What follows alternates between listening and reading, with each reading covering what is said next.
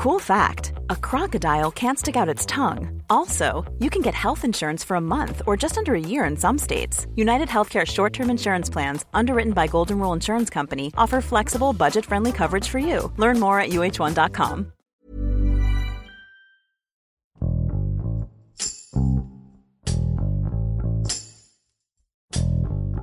Durante el 2021, la migración en México fue un tema constante en los medios de comunicación. La presencia de migrantes en la frontera sur del país ha aumentado tras los estragos que ha dejado la pandemia, y eso ha hecho aún más evidente los riesgos que enfrentan a lo largo del camino. La caravana migrante que a mediados de octubre salió de Chiapas finalmente llegó a la Ciudad de México para solicitar a las autoridades que atiendan sus trámites de permanencia y tránsito legal en el país, lo que mejoraría las condiciones de su viaje. Pero los retos aún no terminan.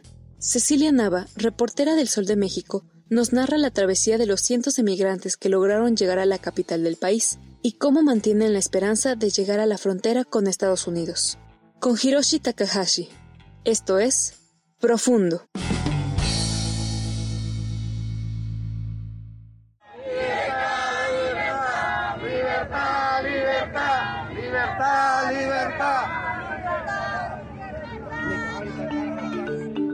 Esta caravana hemos escuchado que se formó en Tapachula, en Chiapas, que es con la frontera de Guatemala. Se estimaba que alrededor de 3.000 migrantes, según organizadores, partieron eh, de Tapachula hacia distintos estados de la República. Uno de estos es el que está en la Ciudad de México. Se hablaba que llegarían alrededor de 500 personas acá a la capital mexicana. Sin embargo, ya en el Estado de México, que fue por donde llegaron a la ciudad, se empezaron también a dispersar. Al final del día eh, llegaron alrededor de 400 personas. Entre estas son 75 niñas y niños y adolescentes quienes vienen con sus papás y sus mamás.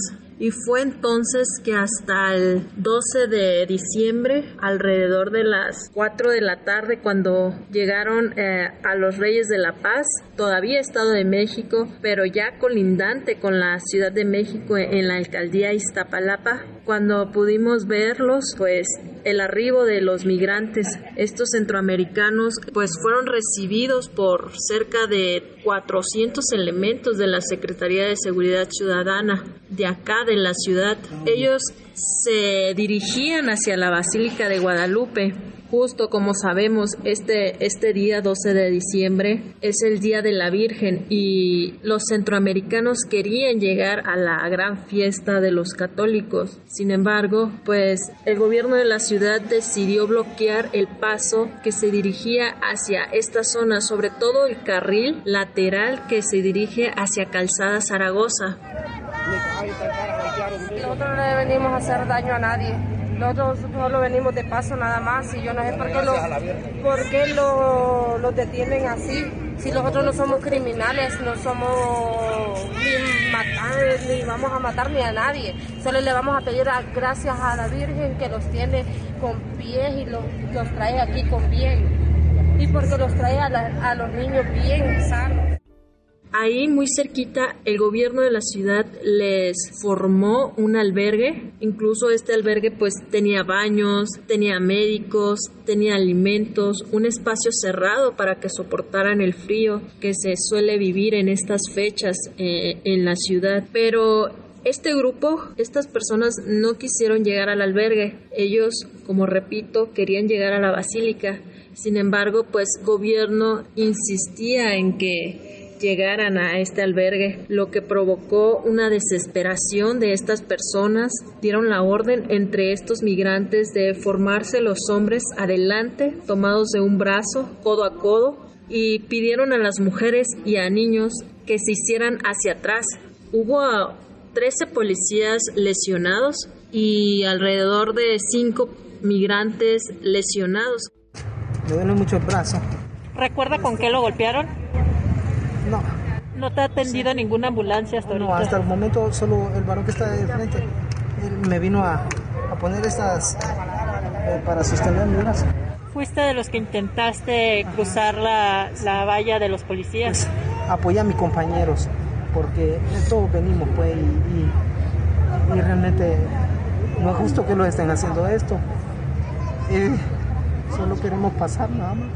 Una mujer eh, fue de las que también intentó ingresar a la fuerza por este bloque de policías. Fue una de las primeras que se desmayó, incluso eh, sus compañeros, también con la intención de poder pasar esta valla de policías generó que atropellaran eh, pues con sus pies pasaran por encima de esta mujer y fue pues muy lamentable lo que lo que vivieron algunos de los migrantes porque es indiscutible cómo distintas personas, sobre todo los niños y niñas, cómo lloraban. Y pues al final del día, gobierno de la ciudad, el Instituto Nacional de Migración, eh, después de que se había presentado esta tensión entre los centroamericanos y los policías, fue hasta las 20 horas, cerca de las 21 horas, cuando les pusieron seis autobuses para que ahora sí se cumpliera lo que estaban solicitando los latinos, que era llegar a, a la Basílica de Guadalupe.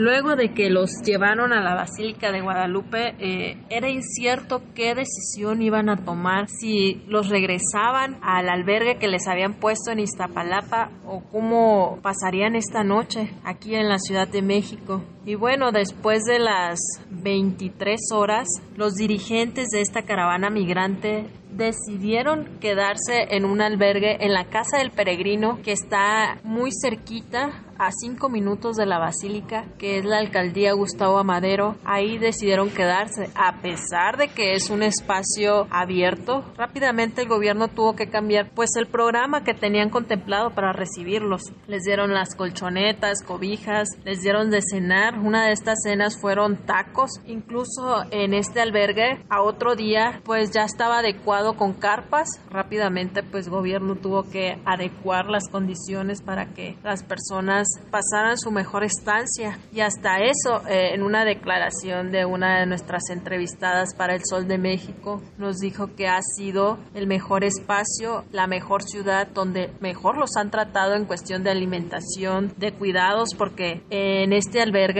también les están haciendo pruebas COVID, les están dando medicamentos, porque hay personas que vienen con gripa. Agradecemos bastante a los pueblos que hemos entrado porque nos han apoyado bastante. No nos han visto mal ni nada y lo poquito que ellos puedan dar los han servido bastante.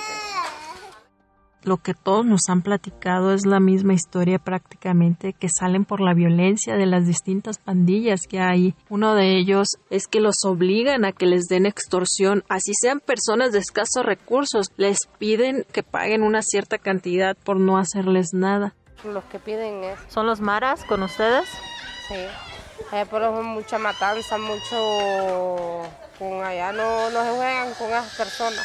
Ajá, ellos piden dinero para dejarlos trabajar. Sí y en caso de que pues no les puedan dar, les quieren quitar a sus hijos, los reclutan para que se metan a estas pandillas y que por supuesto la misma autoridad de seguridad pública apoyan a estos grupos de pandilla, incluso que son hasta los jefes. Y desde entonces pues ellos decidieron migrar hacia Estados Unidos. Ninguno se quiere quedar en México solo quieren una visa humanitaria para poder cruzar por los estados de la República, pero su, su sueño es llegar a Estados Unidos. Ellos confían mucho en la seguridad de aquel país, confían en que van a tener una mejor economía, una nueva vida de la que ellos ya no quieren saber de sus países por la violencia.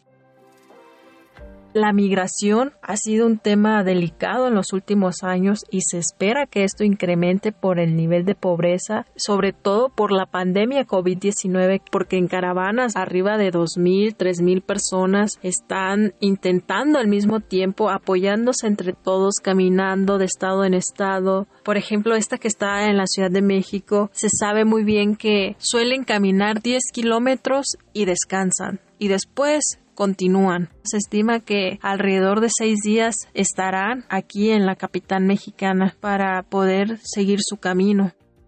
Y bueno, desde la perspectiva de, reportera en este bloqueo que le, le hizo gobierno de la Ciudad de México a los migrantes, ese día nos platicaban que no habían comido nada, lo único que querían era llegar y que les enojaba mucho y les desilusionaba mucho cómo encontraron este bloque de policías. La Guardia y toda la Nacional los tuvieron ahí mucho tiempo, nosotros ya, fuéramos lejos ya. Y tenemos que caminar bastante y, además que con hambre no hemos comido nada. Ellos quieren que los muramos de hambre y que no, no sigamos, pero quieren que agarremos el maldito bus y lo vayamos para atrás y malo y lo que hemos caminado no se ponen a pensar ellos.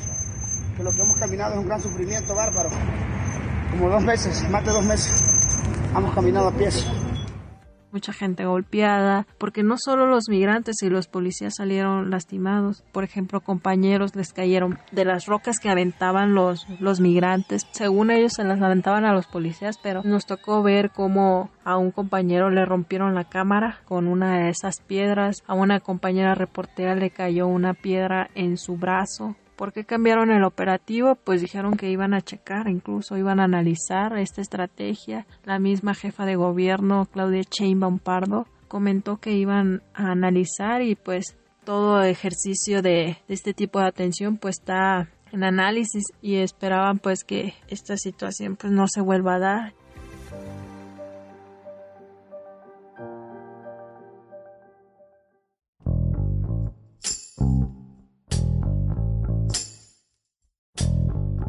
Escuchamos a Cecilia Nava, desde la Ciudad de México, quien nos explica las medidas que han tomado tanto las autoridades locales como nacionales para asegurar la integridad de los migrantes que se desplazan en México. El 2021 se convirtió en el año con más muertes de migrantes en la frontera con Estados Unidos. De acuerdo con cifras del Centro de Análisis sobre Migración Global de la Organización Internacional para las Migraciones, hasta noviembre se contaban 610 migrantes que han muerto al intentar llegar a la Unión Americana, si a eso le sumamos las muertes en la frontera sur del país, la cifra se vuelve más preocupante. Accidentes como el impacto automovilístico en Chiapas, que dejó un saldo de 54 migrantes fallecidos y 73 lesionados, son un recordatorio de un fenómeno migratorio cada vez más violento, cada vez más trágico y del que no podemos quedar indiferentes ante las violaciones a los derechos humanos.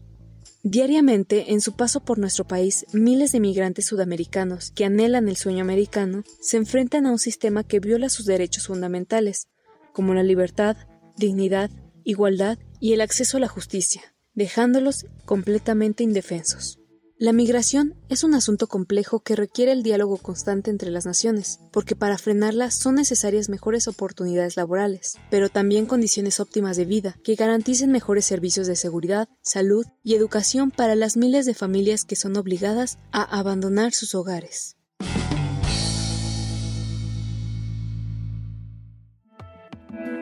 Te invitamos a suscribirte a nuestro podcast a través de las plataformas de Spotify, Apple Podcast, Google Podcast, Deezer y Amazon Music, para que no te pierdas ningún episodio. También nos puedes escribir a podcast.om.com.mx o en Twitter podcastom. Te recomendamos escuchar esto, el diario de los deportistas, el podcast donde podrás conocer el trasfondo del mundo deportivo. No te pierdas las entrevistas, noticias, resultados y análisis con los expertos del esto, el diario de los deportistas. Hasta la próxima.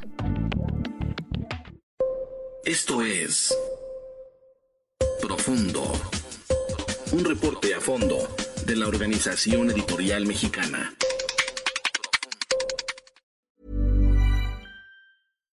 If you're looking for plump lips that last, you need to know about Juvederm lip fillers. With Juvederm Volbella XC and Juvederm Ultra XC, your lip look, whether it's subtle or bold, can last up to one full year with optimal treatment and no additional maintenance. Find a licensed specialist and see if it's right for you at Juvederm.com today. That's J U V E D E R M.com. Add fullness to lips in adults over 21 with Juvederm Volbella XC or Juvederm Ultra XC. Do not use if you have severe allergies or a history of severe allergic reactions, or if you're allergic to lidocaine or the proteins used in Juvederm. Tell your doctor if you have a history of scarring or taking medicines that decrease the body's immune response or that can prolong bleeding. Common side effects include injection site redness, swelling, pain, tenderness, firmness, lumps, bumps, bruising, discoloration, or itching. As with all fillers, there's a rare risk of unintentional injection into a blood vessel, which can cause vision abnormalities, blindness, stroke, temporary scabs, or scarring. For full important safety information, visit juvederm.com.